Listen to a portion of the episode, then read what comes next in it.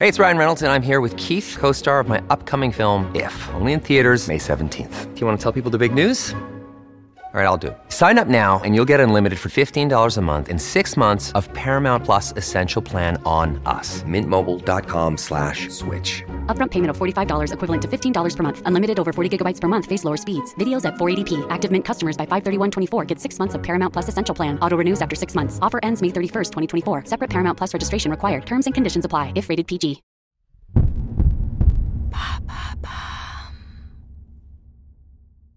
Qu'est-ce que le surtourisme? Merci d'avoir posé la question. Selon le ministère de l'économie et des finances, la France est la première destination touristique du monde en termes de visiteurs accueillis. Près de 90 millions de touristes internationaux sont venus visiter nos régions en 2019. Le Zoo de Beauval, les Calanques de Marseille, la vallée des Tretas ou encore le Mont Saint-Michel, des zones sont plus prisées que d'autres par les touristes. Une influence qui pose problème pour les collectivités qui ont du mal à faire face au surtourisme qui touche l'Hexagone. Mais c'est quoi le surtourisme exactement? Aussi appelé l'overtourisme ou tourisme de masse, il s'agit d'un phénomène qui se définit simplement selon Olivia Grégoire, la ministre déléguée au commerce.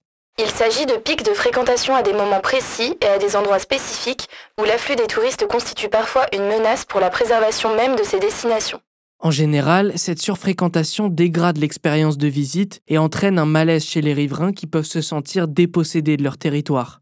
Du point de vue des habitants, le surtourisme, c'est des loyers locatifs si chers qu'ils ne permettent d'accueillir que les vacanciers. C'est une faune sauvage qui, trop effrayée, migre vers des lieux moins peuplés, ou encore une flore qui se dégrade dû au trop plein de véhicules. Et du point de vue des visiteurs, c'est une foule si importante que rares sont ceux qui profitent réellement de leurs vacances.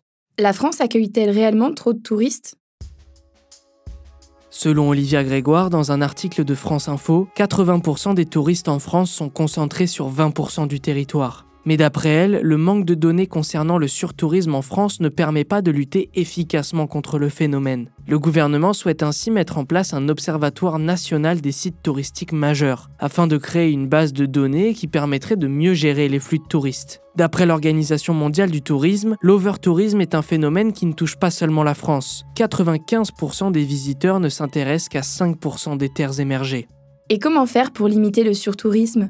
Le gouvernement souhaite aider les collectivités locales pour mieux gérer les flux touristiques. Il mobilise 2 millions d'euros pour mieux les accompagner par exemple. Selon la ministre déléguée au commerce, un appel à projet sera lancé en fin d'année 2023. Le gouvernement propose par exemple le système du French Tour. Il s'agit de trois parcours balisés par région qui permet aux touristes des circuits alternatifs. En ce qui concerne les visiteurs, plusieurs guides conseillent d'adopter un comportement dit responsable. En réalité, il s'agit tout simplement de respecter les résidents, leur habitat et la faune locale.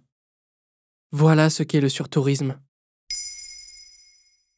Maintenant, vous savez, un épisode écrit et réalisé par Samuel Lombroso. Ce podcast est disponible sur toutes les plateformes audio. N'hésitez pas à répondre au sondage du jour sur Spotify. Et si cet épisode vous a plu, vous pouvez également laisser des commentaires ou des étoiles sur vos applis de podcast préférés.